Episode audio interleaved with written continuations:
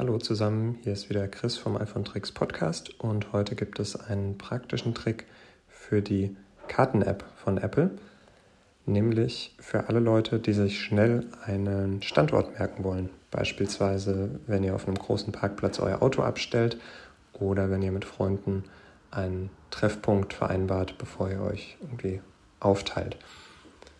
Ihr geht dafür auf euren Homescreen und haltet das Symbol der Karten-App lange gedrückt und dann bekommt ihr den Menüpunkt Standort markieren.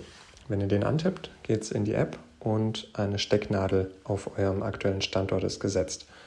Wenn ihr nun äh, wieder diesen Punkt finden wollt, geht einfach in die Kartenmap, klickt auf die Stecknadel und die Navigation bringt euch dorthin. Viel Spaß beim Ausprobieren und bis zum nächsten Mal beim iPhone Tricks Podcast.